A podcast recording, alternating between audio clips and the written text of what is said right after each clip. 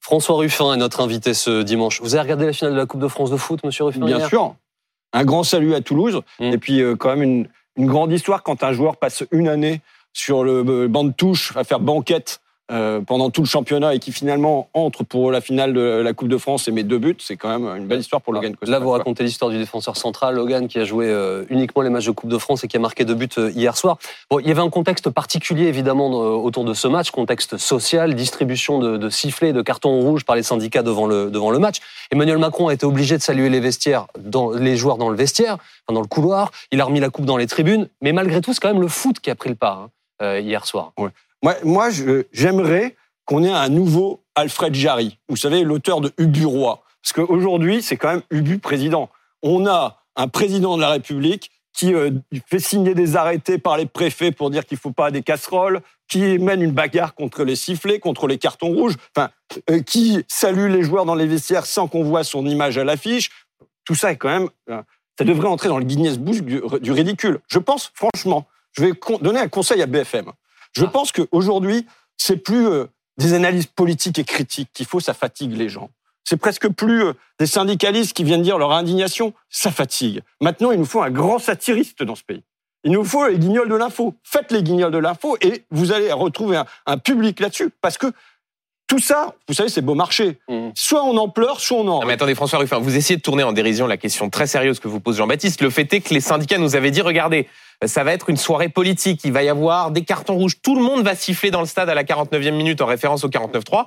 Le fait est que ça ne s'est pas passé comme ça. Est-ce que euh, c'est une déception de votre part que la politique n'ait pas pris davantage de place que le sport hier soir au Stade de France Il n'y a aucune déception. Je vous dis quand même, le, le fait, comment, où on en est, où dans un, quand dans un pays comme la France, un grand pays, on sombre dans le nullité, dans le ridicule, parce que le président de la République vient installer des barrières spéciales avec des pics dans le stade. On en est où quand il faut des, des, des policiers chargés de surveiller s'il ne va pas y avoir des cartons rouges qui vont être brandis? Enfin, attendez. Sur l'installation, sur l'installation des, pardon, des, des barrières anti-barricades, pour être euh, factuel, Monsieur Ruffin, la préfecture de police explique qu'elle a mis ces barrières en raison de l'envahissement du terrain à l'issue des demi-finales par le FC Nantes. Et pour être complètement euh, objectif et, être complet, justement, je précise que l'année dernière, il y avait déjà eu envahissement du terrain à Nantes en mm. demi-finale, il n'y avait pas eu de barrière euh, au Stade de France. Oui, d'accord. Hein. Mais vous voyez bien, quand, dans l'ensemble, mais je veux dire, à chaque déplacement de ministre ou à chaque déplacement du président de la République, on est dans une situation qui est ridicule. Je vous dis, il y a deux choses.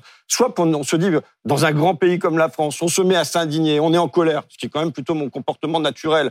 Soit on se dit, bon, je prends du recul là-dessus et je me dis, bah, il reste plus qu'à en rire. Tout ça est ridicule. Donc maintenant, moi, j'attends, je vous dis, j'attends un nouveau satiriste qui vienne faire rire la France. En plus, ça serait très bon contre la dépression. On a besoin de lutter contre la dépression dans notre pays. Et eh ben, je pense qu'il y a le, remède du rire. Euh, j'ai fait un discours à l'Assemblée nationale qui disait, vous faites pitié.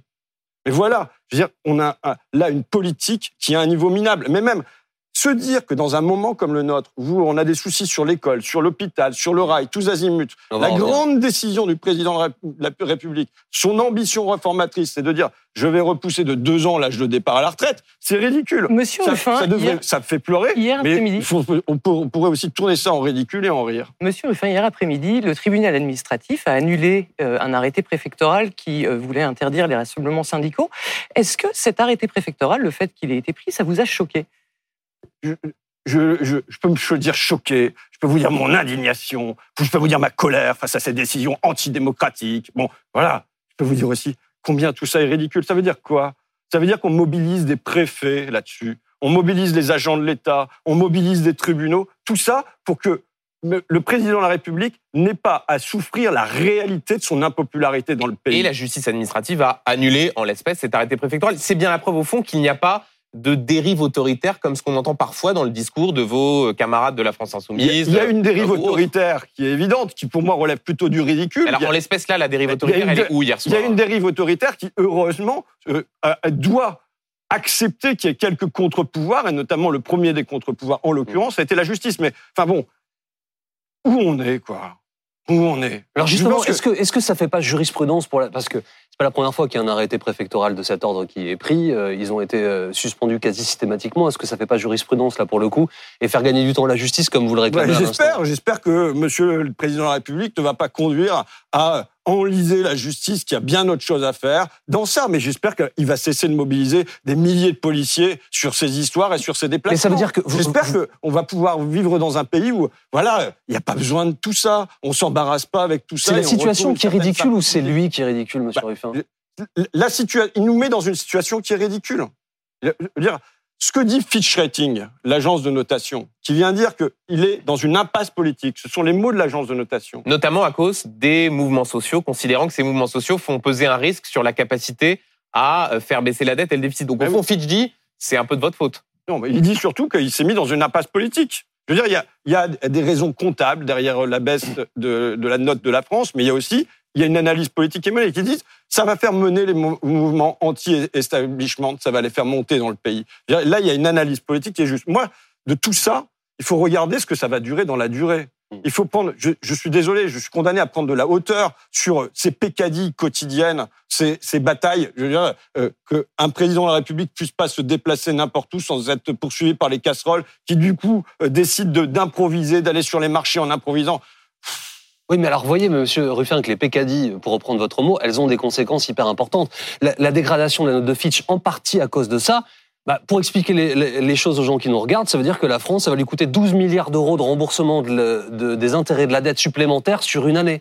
C'est quand même pas Non, anodin. Euh, Ça n'est pas du tout la note de Fitch qui va faire qu'il va y avoir des milliards d'euros Ah supplémentaires. bah, c'est bien sûr que si, ça y contribue. C'est- c'est la valeur de la France sur les marchés, ses la- ses la- la capacités note à de emprunter. Fitch ne va pas avoir cette conséquence-là. Pour l'instant, on, em- on emprunte encore des, des taux qui sont inférieurs à l'inflation. Donc bon, voilà, il n'y a pas le feu, il n'y a pas le feu au lac. Maintenant, ce qui est dit, c'est comment on, on sort de cette impasse politique, la question? La question, c'est comment on cesse de s'enfoncer là-dedans? Comment on rétablit un sentiment de justice dans le pays? Comment on fait que le travail il est reconnu? Comment on fait que on reconstruit notre hôpital en lambeaux? Comment on reconstruit notre école avec euh, des enseignants qui sont recrutés en job dating? Comment on fait pour reconstruire un rail qui aujourd'hui déraille? Comment on fait pour affronter les sécheresses à venir? Voilà.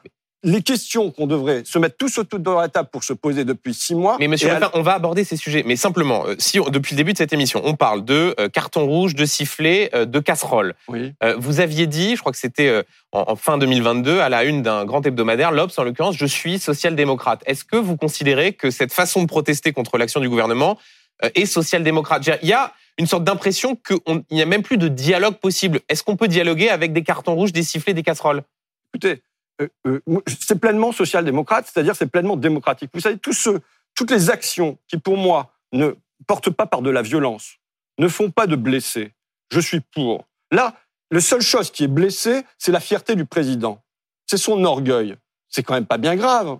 Donc, évidemment que je suis pour que un peuple qui est aujourd'hui en colère, des salariés qui, euh, quand ils sont euh, agents d'entretien, auxiliaires de vie, caristes, camionneurs, se disent mais comment en bossant dans le bâtiment, je vais faire deux années de plus. Quand on est banquier d'affaires ou conseiller chez McKinsey, ça va. Mais quand on, bosse avec ses mains comme moi, quand on a le dos usé, quand on, on a déjà du mal aux épaules, comment on va faire pour avoir ces deux années de plus? Ça suscite une colère. Quand on est un président de la République, l'impasse, elle est là. L'impasse politique, elle est là. Quand, je disais à l'automne, c'est une folie. Pourquoi? Pourquoi c'est une folie? Et pourquoi il s'est enfoncé dans cette folie? Parce que quand on a deux tiers des Français qui disent non, quand Mhm. on a quatre salariés sur cinq qui disent non, quand on est dans les manifestations à 1, 2, 3 millions de personnes qui disent non, quand on a tous les syndicats qui- unis qui disent non. Oui, mais la réponse du président a- de la République, Monsieur Ruffin, c'est de dire, euh, c'était, alors lui, il le dit pas comme ça, c'est moi qui vais le dire, mais euh, c'était presque la seule chose claire dans mon programme. Et les Français m'ont réélu en sachant bien que je voulais en plus porter, dit-il, la retraite à Oui. 65 ans, non Vous pas à savez, 64. Je, je pense que vous, quand vous dites ça, vous jouez votre rôle de journaliste, mais vous n'y croyez pas. D'abord, il y avait d'autres choses claires dans son programme. Par exemple, dans son programme, il était dit que les accompagnantes d'enfants en situation de, de handicap auraient un salaire décent, c'est-à-dire au minimum le salaire minimum. Aujourd'hui, il n'y a pas un pas qui a été fait dans cette direction. Donc, on, on peut choisir des bouts du programme. Il aurait commencé par euh, récompenser le travail des salariés, des travailleurs de la deuxième ligne, qui ont tenu le pays debout, à qui il avait promis pendant la crise Covid à la fois reconnaissance et rémunération, et à la place, ils ont eu le droit à l'inflation et ils ont le droit à la double peine avec deux ans de plus sur les C'est retraites. pas franco-français, hein, l'inflation, monsieur Ruffin. Non, mais c'est- d'accord, mais n'empêche que qui la paye le plus, ce sont les petits salaires qui le payent le plus. Est-ce que vous diriez, comme euh, Laurent Berger, euh, que la France traverse une crise démocratique, ou même peut-être même la plus grave depuis euh, la guerre d'Algérie, si on prend l'historien Pierre Rosanvallon On en est là pour vous?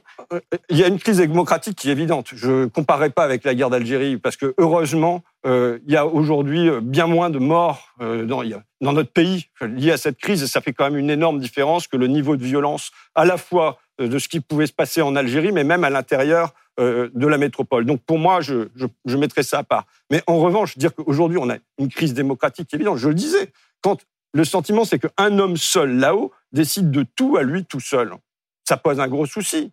Euh, j'ai proposé, moi, déjà, les Gilets jaunes posaient une crise démocratique. Mais déjà, avant ça, le, le référendum sur le traité constitutionnel européen posait la question de la crise démocratique. Quand 55% des Français, près de 80% des ouvriers disent non, on veut pas de ça, on veut pas de la concurrence libre et non faussée, ainsi de suite, et on s'assied sur ça, pourquoi je dis ça? Pourquoi je remonte à 2005 Parce que je voudrais pas qu'on croie que l'histoire, elle commence là, aujourd'hui, avec Emmanuel Macron au temps présent. On s'inscrit dans un temps long. Et la loi est entrée en vigueur. Pardon? La loi est entrée en vigueur. Est-ce qu'au fond, il n'y a pas aussi crise démocratique On, peut avoir le débat, mais maintenant là, le, comment dire, le- le- les règles ont été respectées. Euh, la loi va rentrer en vigueur. Il y a eu des recours. euh, ils ont été pour certains euh, rejetés. En septembre, la loi va rentrer en vigueur. je, je- je ne me place pas sur peut continuer à demander le retrait d'une réforme alors même que ces voies de recours ont été C'est ce qui s'est passé sur le contrat première embauche où la loi avait été votée et n'est pas entrée en vigueur. Donc c'est pas le souci. Je veux dire, euh, il faut encore une fois prendre de la hauteur sur la question.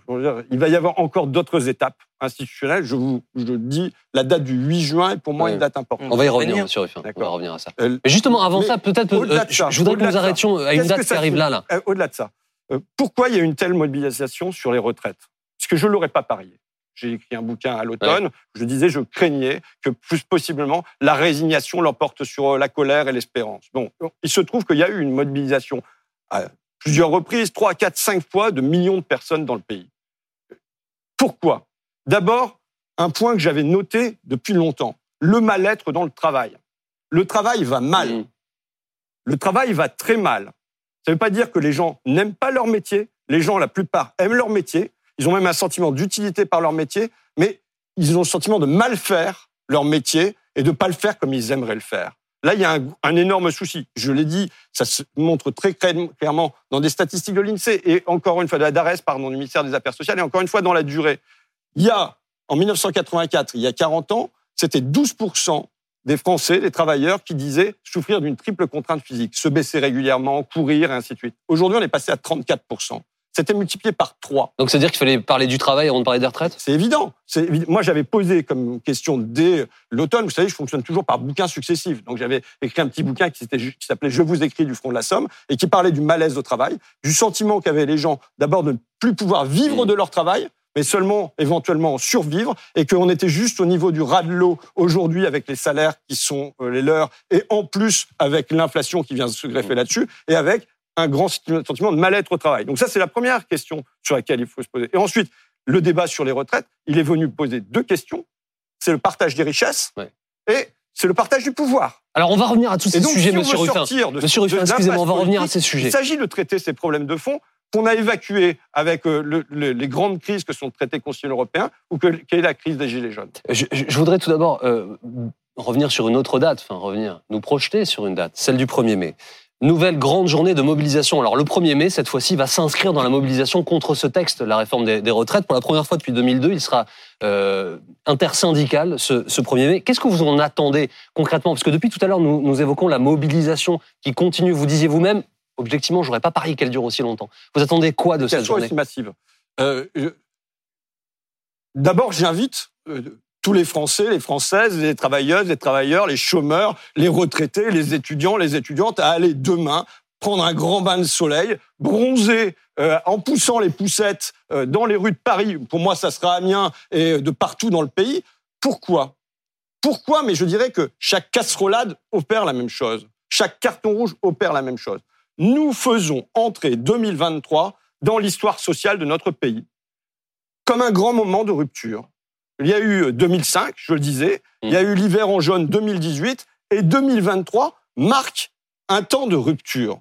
C'est-à-dire que euh, ça va rester dans les têtes, ça va rester dans la durée. Même si vous avez perdu face au gouvernement. Alors, nous n'avons pas perdu, vous en parlez au passé, la bataille est en cours. C'est rigolo parce que vous n'avez pas cité 2006. Non, je ne sais pas de 2006, mais Non, parce que le CPE, c'est- l'exemple. Non, euh, mais je pense que je pense que euh, aujourd'hui sur à la fois la crise sociale profonde, sur le modèle de société que veulent les gens, euh, le, on est dans un marqueur pour moi de trois crises, trois crises importantes qui sont le traité constitutionnel européen, l'hiver en jaune 2018 Ok. et aujourd'hui la, la- vous dites- la crise Vous sur les dites retraites. ça va rester, mais là c'est vrai qu'on va se retrouver avec un mouvement unitaire le 1er mai, ça va être la 13e journée euh, de mobilisation. On a vu sur les dernières qu'il y avait quand même euh, bah, des petites baisses de mobilisation qui s'installaient, ce qui est normal puisque ce mouvement dure depuis trois mois, les gens ils peuvent pas non plus faire tout le temps la grève. C'est quoi l'avenir de ce mouvement? Est-ce que ça a encore un avenir? Est-ce que c'est pas, comme le dit le gouvernement, l'ultime barou d'honneur et puis derrière plus rien D'abord, il va y avoir une autre date qui est la date du 8 juin. Mais encore ça, ça serait regardé, et donc on va en parler. On va en parler. On Ouais, va en parler on- maintenant. Nous allons en parler. Bon, parce que- Nous allons en parler, c'est mais- prévu. Non, mais alors si on prend les choses chronologiquement, monsieur Non, mais- Ruffin, avant, le- avant, Parce le, que avant le 8 chronologiquement, juin. Ce qui compte, c'est ce qui va rester dans la durée. Je- je- Ouais. Le traité constitutionnel européen, il date de 2005. Oui, mais Et si on reste sur un, un mouvement social qui n'aboutit à Mais rien. non, ça ne veut pas dire qu'il n'aboutit à rien. Tout aboutit toujours à quelque chose. Je- tout- il y a des choses qui. c'est- il va y avoir 3 millions de travailleurs qui, d'ici 2027, si la réforme passe, vont être marqués très concrètement parce qu'il va y avoir des mois ou des années à travailler en plus. Ça va être un marqueur d'injustice dans la durée. Et donc, ça veut dire que sur cette question-là, qu'est-ce que vous avez fait sur les, les retraites? Est-ce que vous êtes pour ou contre? Ça va rester comme un point de division dans le corps électoral français et dans le corps social français. Donc, il faut bien comprendre que Mais si l'objectif était de retirer et de, de forcer le gouvernement à retirer la réforme, de ce point de vue-là, l'objectif n'est pas atteint. La bataille est en cours, Monsieur Duhamel. Alors, est-ce que vous pouvez laisser jouer Mais le match vous- Est-ce que vous qu'est-ce pouvez qui vous laisser- fait dire vous encore pouvez laisser que jouer le vous avez des chances que le gouvernement recule Est-ce que vous pouvez laisser jouer le match jusqu'à la fin, éventuellement les prolongations Et si on doit aller au pénalty, on ira au pénalty, d'accord? Cette loi sera défaite. Cette loi sera défaite. Cette loi sera Qu'est-ce qui défaite vous fait dire ça parce qu'il y a un vice démocratique très profond. Quand les deux tiers des Français n'en veulent pas, quatre salariés sur cinq n'en veulent pas, des millions de Français Oui, mais les Français ont- aussi sont le résignés. Les députés n'ont pas voté cette loi. Cette loi sera défaite. Elle sera défaite, soit là, et même parce que on pourrait compter sur un miracle qui serait un peu de décence et de bon sens de la part du président de la République, qui se dirait que pour sortir de cette impasse, ben, je mets mon orgueil un peu de côté, puisqu'il n'est plus question que de ça, et euh, on passe à autre chose, enfin. Bon, une épiphanie. C'est pas l'hypothèse la plus probable. Le- Vous le je, reconnais que le fait qu'il y ait un peu de bon sens et de décence aujourd'hui du côté du président de la République n'est pas l'hypothèse la plus probable, comme vous le dites. Maintenant, euh, euh, dans la durée, cette loi sera défaite. Et elle sera possiblement défaite par les urnes. Parce que il va se poser la question, dans les années qui viennent, de qui est pour, quels partis sont pour, Ouais. quels partis sont contre, quels partis souhaitent revenir là-dessus. Et je vous Donc, le si dis. c'est pas maintenant, ce sera en Et 2027. je vous le dis, ça, ça restera comme un marqueur dans la tête des Juste gens. un truc, la semaine prochaine, Elisabeth Borne va envoyer des invitations euh, aux syndicats pour les euh, relancer le dialogue social. Est-ce qu'ils doivent y aller, les syndicats? Est-ce qu'ils doivent participer à ces... euh, Vous, est-ce que vous avez en face de vous Sophie Binet? Est-ce que vous avez en face de vous Laurent Berger? Oui, mais vous pouvez avoir une opinion. Non, mais je, c'est à eux d'en décider.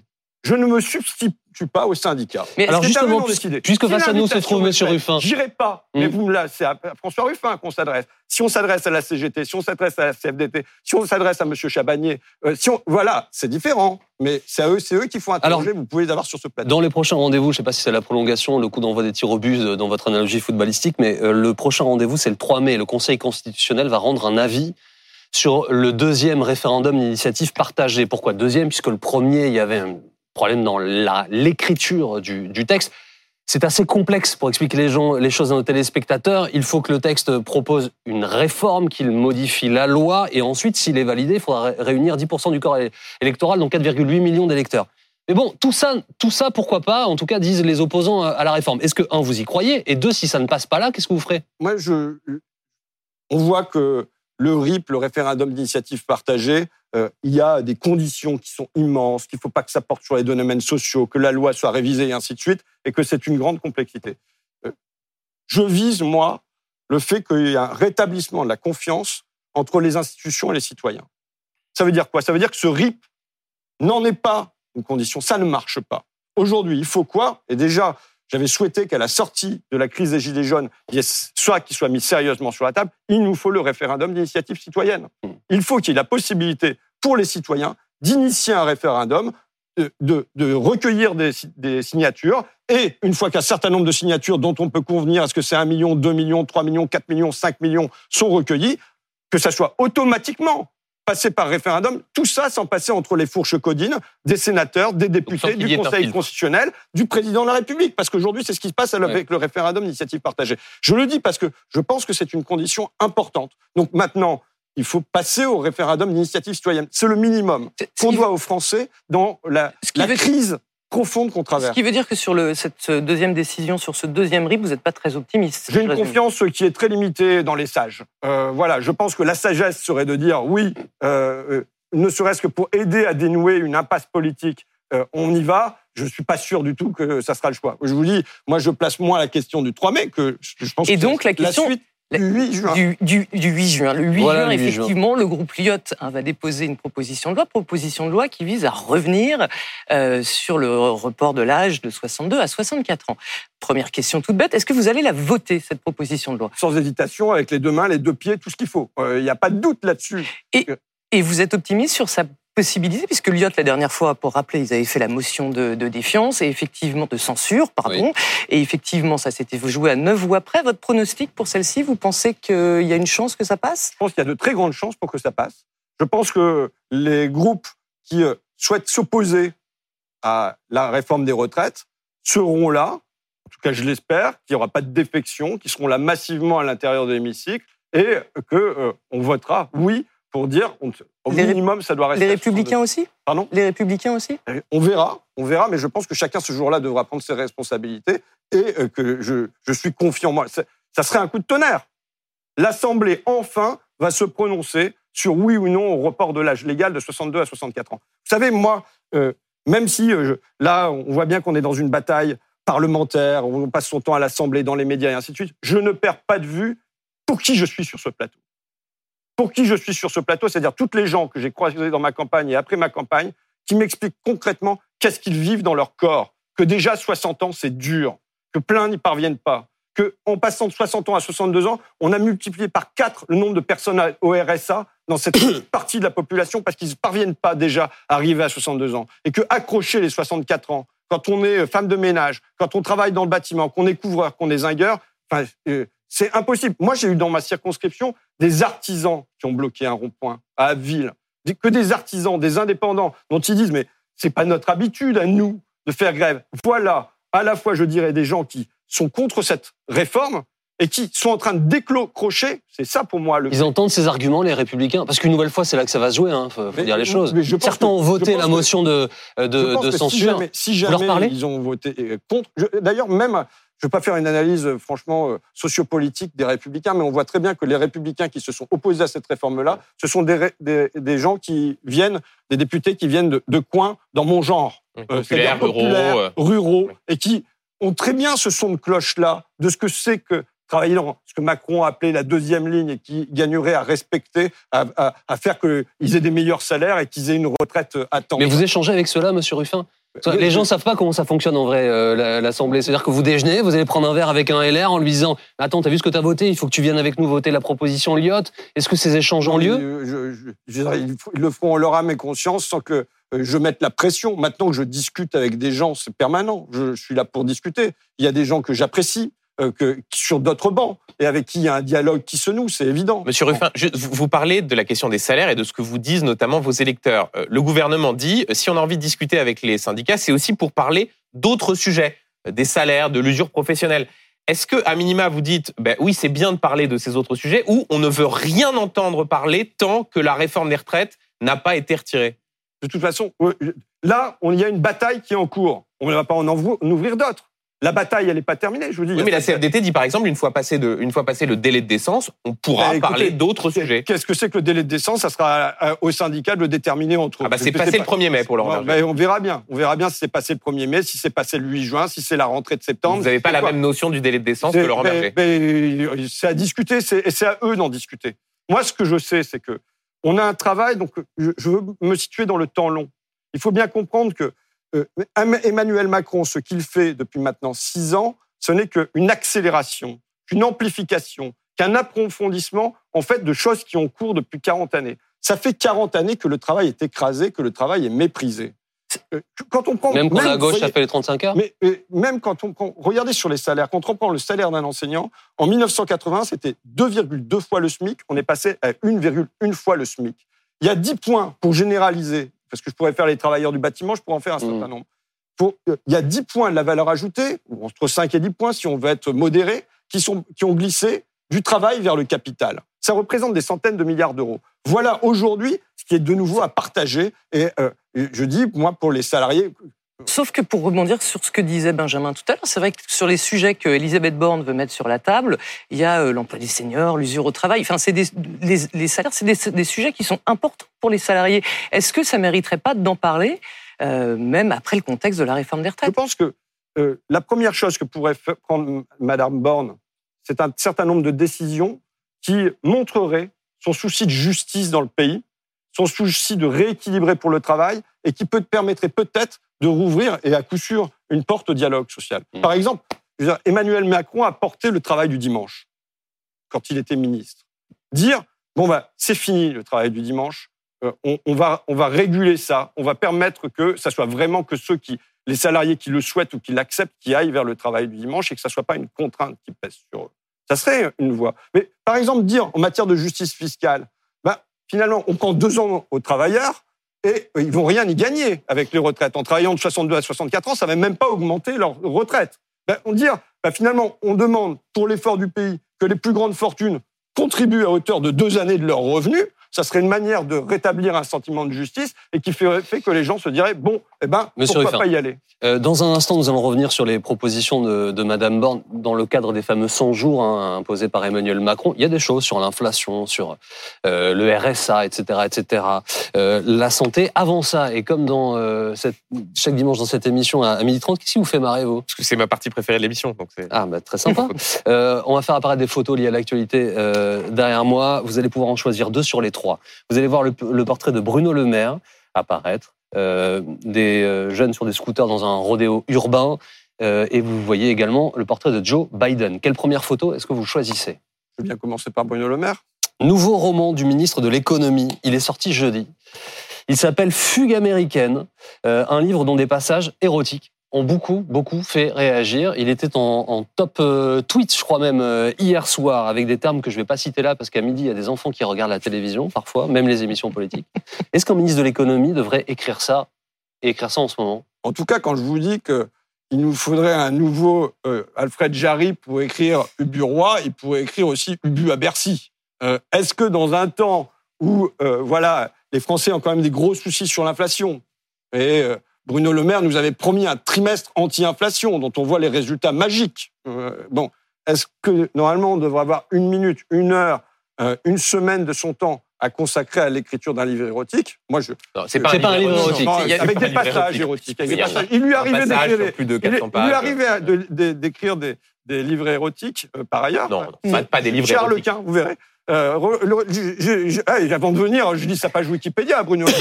oui, euh, que ce soit la meilleure source en l'espèce, mais.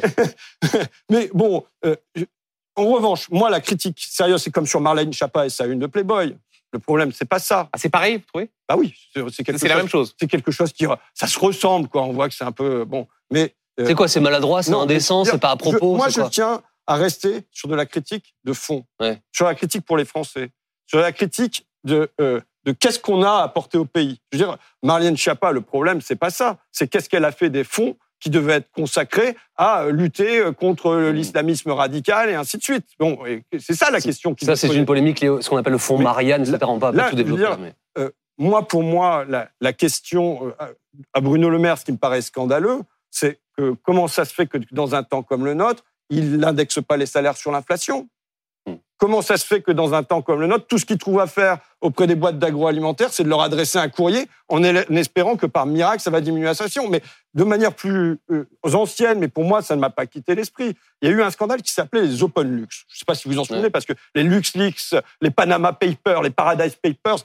un scandale chasse l'autre. Mais on découvrait là-dedans que 37 des plus grandes familles françaises plaçaient leur argent au Luxembourg et que c'était les, riches français qui avaient le plus de comptes ouverts au Luxembourg, que ça représentait 4% du PIB. Donc c'était quand même une somme tout à fait considérable. On interroge avec mon collègue communiste Sébastien Jumel en, commission des affaires économiques, il interroge Bruno Le Maire. Il dit bah alors sur euh, les open lux, qu'est-ce que vous allez faire? Le Bruno Le Maire il répond pas. Donc je pose, repose la question derrière.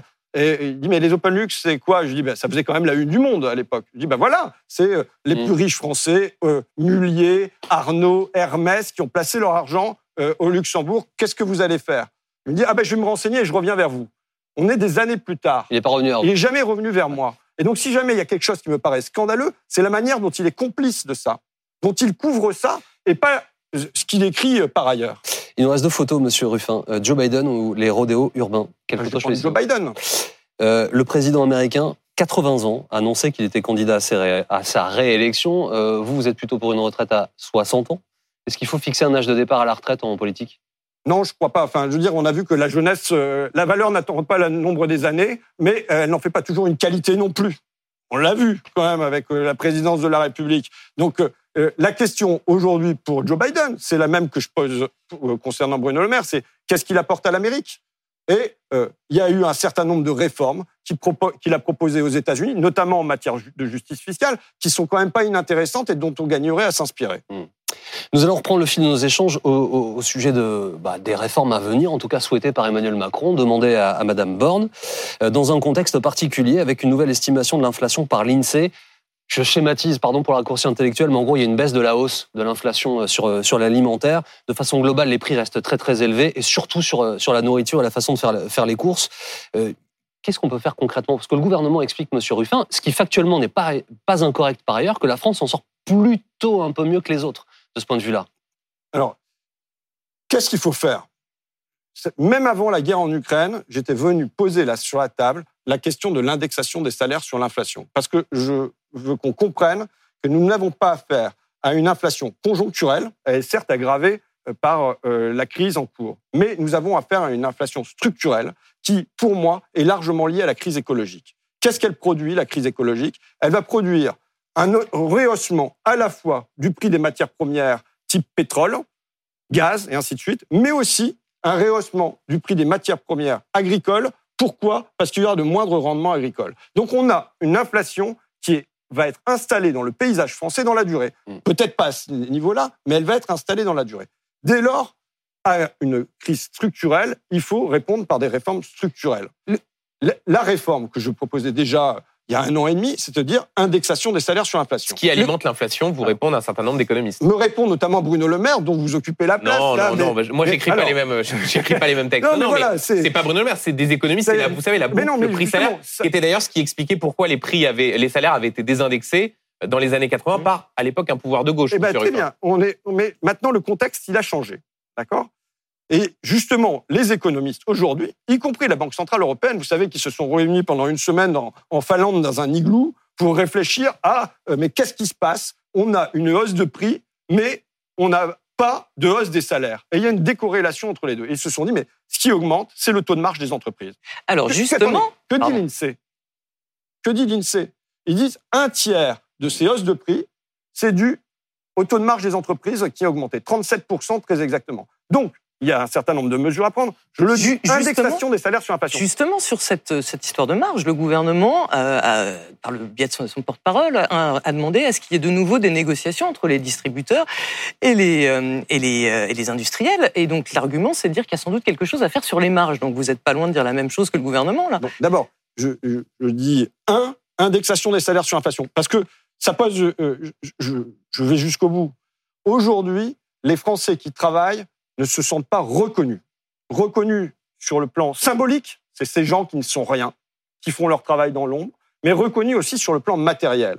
Et euh, le fait que quand on gagne 1500, 1600, 1700 euros, on ne voit pas son salaire relevé au moins à hauteur de l'inflation, mais que ça soit grevé, c'est aujourd'hui quelque chose qui pèse dans un certain dégoût qui traverse le pays. Nous devons chasser ce dégoût. Et je dis que l'indexation en est un début de réponse. Pardon, euh, mais sur ce point précis, Monsieur Ruffin, euh, euh, vous, citez les, ouvriers, mais le tissu économique du pays, c'est pas les grands groupes, hein, ce sont les PME, les TPE, c'est 90% du tissu économique de notre pays. D'ailleurs, on a vu que les Français étaient très attachés à leurs entreprises malgré leur mobilisation parfois contre le texte. Et si vous dites demain, à un plaquiste d'augmenter de, de 15% euh, ses, euh, ses ouvriers, il va vous dire je ne peux pas.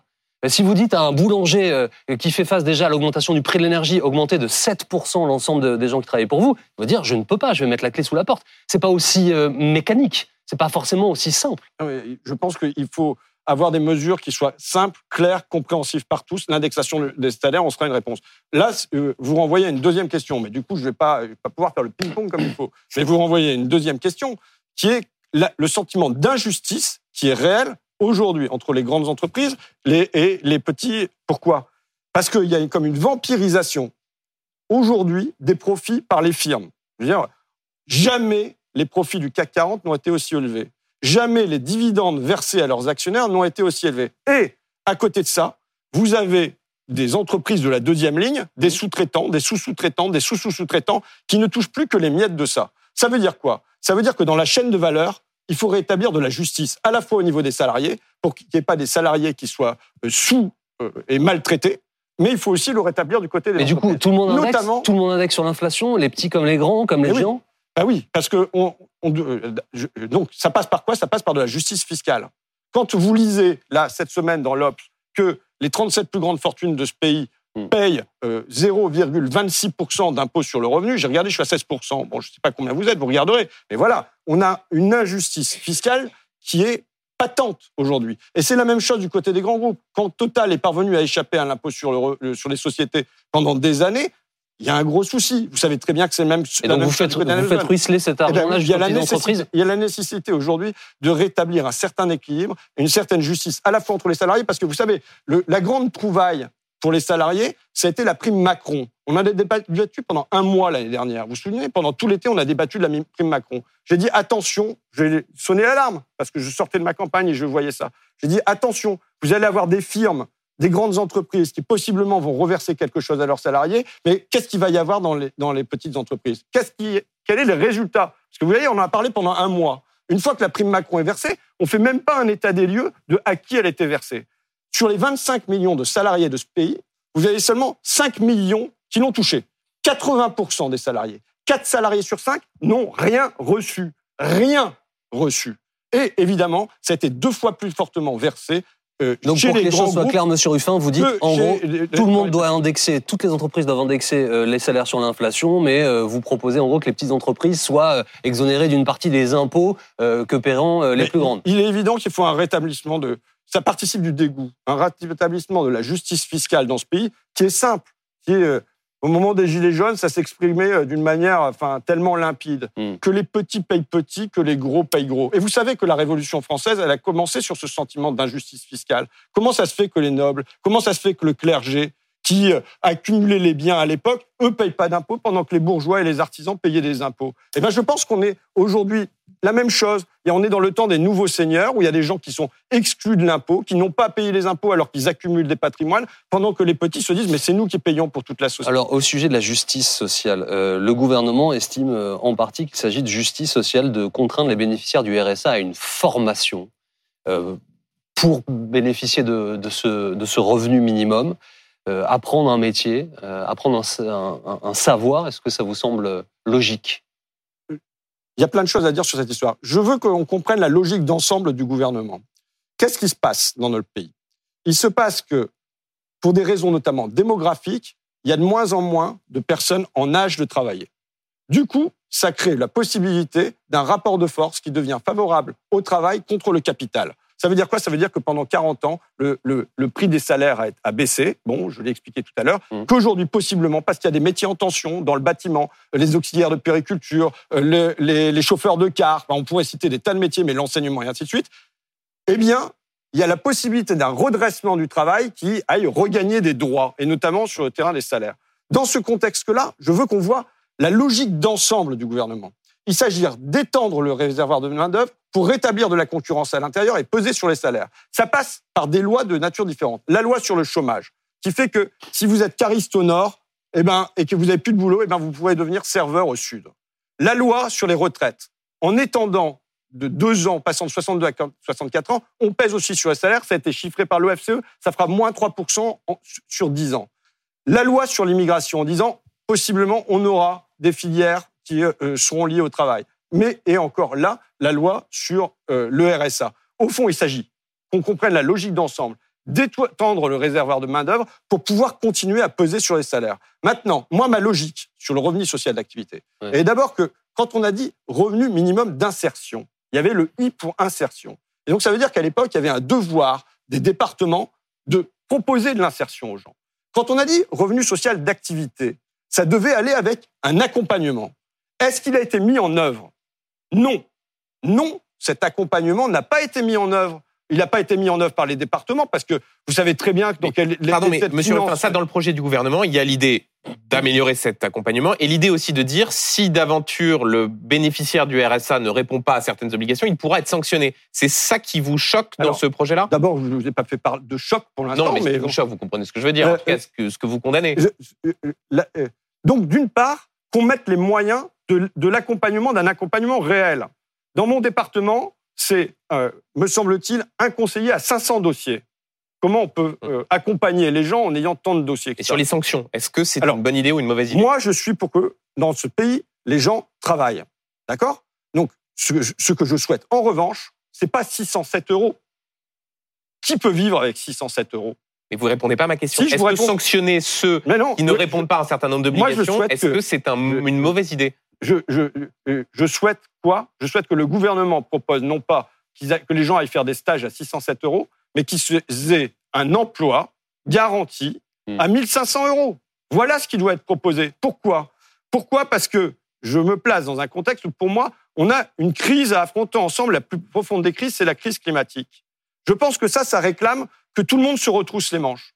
Ça réclame, et dans partout, chez les gens qui aujourd'hui sont laissés de côté, il y a des savoir-faire. Savoir réparer des voitures, savoir conduire, savoir cuisiner. Il y a des savoir-faire qui sont là à l'état de jachère. Eh bien, je pense que l'objectif d'un gouvernement, ça doit être de permettre que les gens gagnent leur vie par le travail, qui gagnent leur vie par le travail, par un travail qui soit correctement rémunéré, qui apportera dignité aux gens.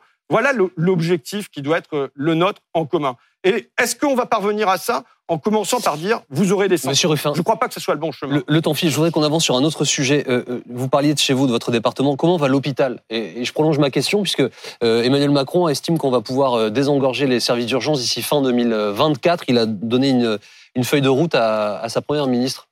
une blague?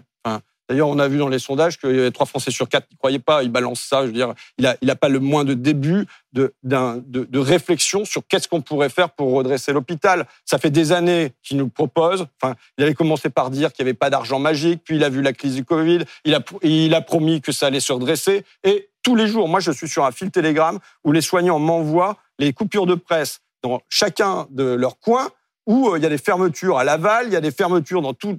Ça rouvre, ça ferme, ça rouvre, ça ferme, tous azimuts. Les gens sont mal à l'intérieur des services parce que euh, on leur permet plus de prendre leur Mm. congé, on leur per- permet plus de prendre leur week-end, et ils sont la tête sous l'eau. Donc vous n'y croyez pas? Non, j'y crois pas. Et je, je veux dire à quel point le fait d'envoyer comme signal, d'abord, de dire vous allez travailler deux ans de plus, dire, la question aujourd'hui, qui doit être centrale pour nous, c'est la question des vocations. Comment on fait pour que les gens, ils ont envie d'aller à l'école, Mm. travailler Comment on fait pour qu'ils aient envie d'aller à l'hôpital, y travailler et y rester? Comment on fait pour qu'ils aient envie d'être accompagnants d'enfants en situation de handicap et le rester? Comment on fait pour que dans tous ces métiers-là, ils aient envie d'aller là-dedans et d'y rester? Il eh ben, ça passe. Ça passe par garantir. Il y a deux solutions. Eux, ils disent ça va être des sanctions, ils vont être moins de payés. Ben, non. Moi, pour moi, la solution, c'est revenus et statut. Il Qu'il y ait des revenus et qu'il y ait la Il y a garantie un- de statut. Il y a un autre sujet aussi de santé qui passe un petit peu sous les radars en ce moment, mais qui est quand même une réalité, c'est sur la pilule abortive. Euh, on se rend compte effectivement qu'il y, a des- il y a des tensions. Alors évidemment, les autorités se veulent rassurantes, mais certains professionnels de, de santé s'inquiètent. Euh, vous aussi, c'est un sujet qui, euh, qui est source d'inquiétude pour Ben, vous? évidemment. Euh, D'abord, faire le constat qu'on a multiplié par 7 lors des cinq dernières années le nombre de ruptures de médicaments dans les pharmacies. On est passé de 400 à aujourd'hui 3000 ruptures. De ruptures sur des médicaments qui sont parfois des médicaments phares. Euh, le doliprane, comment on fait en France en 2023 pour être en rupture sur le doliprane Hmm. C'est dingue. L'amoxicilline, euh, moi je, je traite régulièrement, je prends une naso euh, à l'amoxicilline, rupture sur, sur cet antibiotique. Et là, aujourd'hui, sur les pilules abortives, qui normalement, enfin, je veux dire, on est en train de faire entrer la- l'avortement dans la Constitution, c'est très bien, mais il faut que ça soit pas un droit dans un texte. Il faut que ça soit un droit dans les faits. Il ne peut pas y avoir de droit dans les faits sans accès à cette pilule. Ça pose une question. Vous savez que le producteur de cette pilule, c'est Nordic Pharma, qui est un groupe américain. Que euh, les États-Unis, aujourd'hui, ils ont une politique restrictive en matière d'avortement. Ça veut dire que on est en train de se demander si aux États-Unis ce droit va pas être laminé. Et du coup, il y a des réserves qui sont faites aux États-Unis sur la pilule, qui fait qu'il y en a plus pour nous. Ça veut dire quoi? Ça veut dire que moi, je dis que de manière euh, prioritaire, je suis pour du protectionnisme. Vous le savez. Mmh. Euh, je dis que de manière prioritaire, la réindustrialisation de notre économie, la première chose à se réapproprier, c'est le médicament. Et donc, il faut avoir une vraie logique de reconstruction industrielle de la filière du médicament et aussi de protection commerciale. Mmh. Ça veut dire quoi? Ça veut dire que sur, en l'occurrence, le médicament dont vous parlez, il faut quoi? Il faut possiblement avoir la possibilité de passer par une licence d'office. Tout comme sur les vaccins, on aurait dû passer par une licence d'office. Dire voilà, on en a besoin. On prend le brevet. Voilà. Monsieur Ruffin, d'un d'un mot, autre sujet qui a été abordé par Elisabeth Borne, qui a confirmé le report de la loi euh, immigration. Je voulais vous poser une question sur ce sujet. Le patron du Parti communiste, Fabien Roussel, assumait qu'il fallait être, je cite, plus ferme euh, voilà, sur les, les- les questions migratoires et notamment sur les reconduites des, des, des- des clandestins. Euh, Est-ce que vous diriez la même chose? Je pense qu'aujourd'hui, la vraie question, mais on y viendra euh, au moment où il y aura la loi immigration et on verra quel en sera son contenu, si jamais elle arrive, puisque bon, elle est reportée, elle est reportée. C'est pas pour, forcément pour me déplaire, parce que je pense pas qu'aujourd'hui, ça soit la- la- franchement la question prioritaire. Les Français voient bien que quand ils ont des soucis d'inflation, qu'on leur repose de deux ans leur retraite, c'est pas euh, les immigrés qui en sont euh, les responsables. Il faut quand même dire les choses avec, avec clarté et fermeté. Donc, euh, euh, Pour être précis, Fabien Roussel disait il faut être plus ferme sur l'arrivée des travailleurs migrants. Est-ce que vous diriez la même chose que Fabien Roussel? En tout cas, ce que je veux dire, euh, il y a une question d'abord de mieux accueillir dans notre pays. À partir du moment où on est dans notre pays, on doit avoir la possibilité d'accéder, à- pour moi, les deux choses qui sont facteurs d'intégration, c'est la langue et le travail, et le logement. Si on n'a pas ça, comment on va pouvoir vivre dans notre pays? Donc il y a une question du mieux accueillir. Mais je dis que moi, je refuserai, je refuserai qu'on instaure de nouvelles filières d'immigration pour nourrir le travail qui est d'accueil de réfugiés, de gens qui sont en difficulté, c'est une chose. Mais qu'on construise des nouvelles filières en se disant ah, on a un manque d'auxiliaires de vie, donc qu'est-ce qu'on va faire? Eh bien, on va faire une importation d'une filière d'auxiliaires de vie. Je suis Vous contre. préférez que ce soit les Français Les Les, Français qui les habitants de ce pays, Très bien. les habitants de ce pays, parce que vous savez très bien que parmi les auxiliaires de vie, mais parmi les femmes de ménage, parmi un certain nombre de, de métiers du bâtiment et ainsi de suite, il y a à la fois des gens qui sont français et d'autres qui ne le sont qui pas, mais qui travaillent de ici séjour, qui ont un et, titre de séjour. et voilà, et qui doivent avoir les mêmes droits. Et euh, on ne résoudra pas la crise du travail en se disant on va baisser le statut, baisser les revenus et importer de la main-d'œuvre étrangère.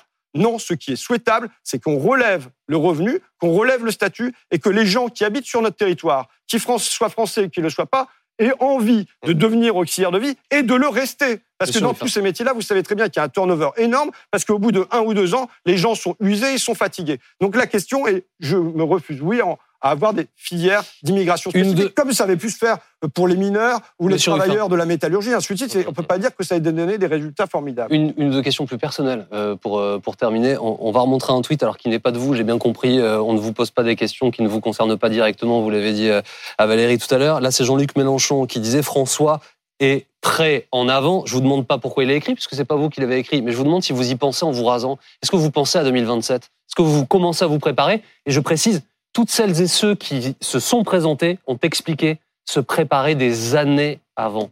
Est-ce que vous y pensez en vous rasant? En me rasant, déjà, je fais gaffe de ne pas me couper. Euh, C'est une bonne première idée. Parce que je, je me demande comment faisait Sarkozy, parce que moi, je dois dire que ça me réclame quand même une certaine concentration. Euh, sérieusement, la question que je me pose, c'est comment on fait pour être assez fort, assez puissant à gauche pour faire basculer en notre faveur. Oui, je me pose la question tous les jours de comment on fait pour que la colère qui est ancrée dans le pays, elle débou- débouche sur une espérance et pas sur à la fois de la résignation, de Mais vous et voyez l'incarner et le pire. Vous voyez l'incarner vous? Est-ce qu'aujourd'hui vous dites je pourrais le faire? La- question aujourd'hui, c'est celle de comment on va avoir une équipe pour porter ça? Comment, quel projet on va avoir et comment on va avoir une équipe? Vous savez, euh, un, un Jupiter euh, qui sort du lot, euh, on a vu où ça nous mène. Oui, mais on va pas Est-ce faire que- croire, on non, va pas faire croire aux gens que ça se gagne en équipe. Ça se gagne en équipe, mais avec quelqu'un. Bah oui, ça se gagne en équipe et à, l'intérieur de l'équipe, il y a un capitaine. Et Ouais. puis, vous voyez, comme Et donc, hier, le brassard, finalement, c'est euh, le défenseur euh, euh, qui- n'avait pas joué pendant tous les matchs de championnat qui finit par euh, vous, marquer les buts. Non, j'en sais rien. Mais enfin, je vous dis que des fois, ça se passe pas comme comme c'est écrit au début du match. mais donc là, vous y préparez ou pas? Est-ce que je me prépare tous les jours je me prépare tous les jours à me demander qu'est-ce que je peux faire pour apporter quelque chose à mon pays. Ça veut dire quoi? Ça veut dire que ma question aujourd'hui, c'est normalement, pour cet été, il faudrait permettre que tous les jeunes Français, ils aient des activités, qu'ils puissent aller euh, visiter par des campings, par tout ça, mais qu'ils puissent aller visiter notre beau pays, qu'ils puissent... Mais, euh, monsieur Ruffin, je- qu'ils puissent le Mais découvrir. vous parlez de l'équipe, pardonnez-moi de vous interrompre, Voilà. mais vous parlez de l'équipe ce matin, Marine Tondelier, la patronne des Verts, elle appelle à une candidature unique de la gauche et des écologistes en 27, et elle dit, juste avant interroger sur les européennes, bah, on va pas y aller avec LFI, puisque sur l'Europe, on n'est pas du tout, du tout d'accord.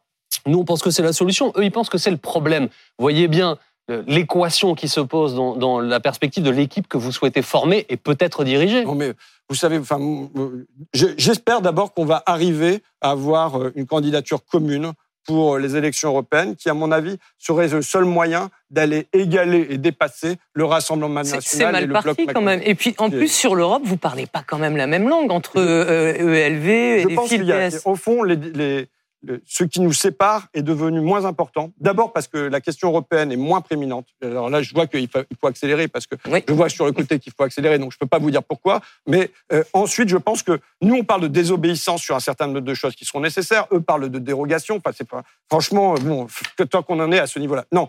Là, je dis, pour terminer d'une formule, Une femme pour 2023. Non, on va s'arrêter là, mais- Benjamin. Merci beaucoup. Non, quand bien même que, je- que ce soit un capitaine ou une capitaine, Ouais. on va pas commencer à chipoter là-dessus maintenant. Une phrase, s'il vous plaît, monsieur. En une phrase. Euh, je pense que je souhaite qu'il y ait une liste commune pour les européennes. Maintenant, dans un couple, et encore plus dans un couple à cinq, quand même, hein, euh, à cinq partenaires, euh, si jamais il y a une infidélité, ça ne doit pas conduire au divorce. Donc ça veut dire que quand bien même eh ben, il, y ait beaucoup. une- il y aurait des chemins qui divergeraient en vue des européennes, ce que je ne souhaite pas, ça ne détermine pas que pour la suite, eh ben, c'est fini entre nous. quoi. Merci beaucoup, euh, Monsieur Ruffin, d'avoir été notre invité aujourd'hui. Merci beaucoup, Valérie Benjamin. Euh, voici euh, Philippe Godin, cette affaire suivante. Je vous retrouve à 18h. À tout à l'heure.